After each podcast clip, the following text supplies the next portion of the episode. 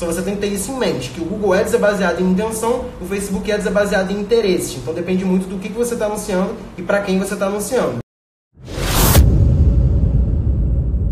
Vamos lá. Primeiro ponto, você respondeu a sua primeira pergunta.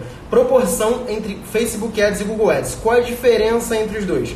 O Facebook Ads ele é baseado em interesses, tá? Interest based, que é basicamente você mostrar anúncios, né, para pessoas que possivelmente têm interesse naquilo que você está anunciando. Obviamente, a gente não está falando aqui de remarketing, porque remarketing é quando você mostra algo para pessoas que já interagiram de alguma forma com o teu negócio, com a tua página, enfim.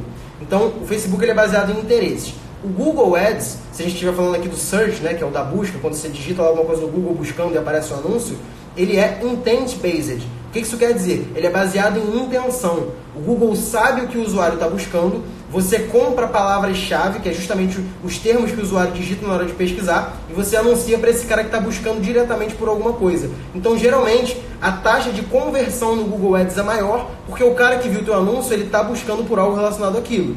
Mas é, o tráfego no Google Ads hoje em dia é mais caro, o CPA é um pouco mais caro geralmente, o CPC costuma ser um pouco mais caro do que o Facebook Ads, então tem prós e contras das plataformas.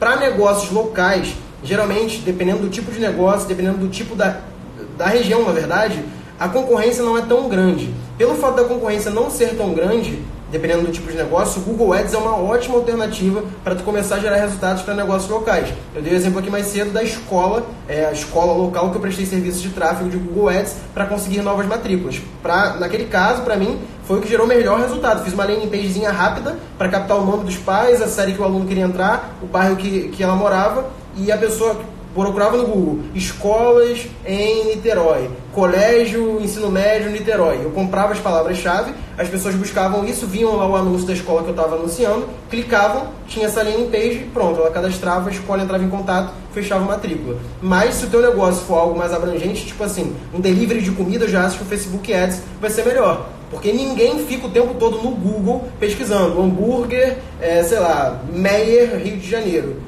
Geralmente as pessoas abrem o iFood, as pessoas curtem páginas de hamburguerias no Facebook, se ela gosta de hambúrguer. Então, no Facebook ele é baseado em interesses. Então, depende do tipo de negócio para você saber qual a plataforma vai ser melhor para você. E tem negócios que você mesclar Google Ads e Facebook Ads vai ser a melhor alternativa também. Só você tem que ter isso em mente, que o Google Ads é baseado em intenção, o Facebook Ads é baseado em interesse.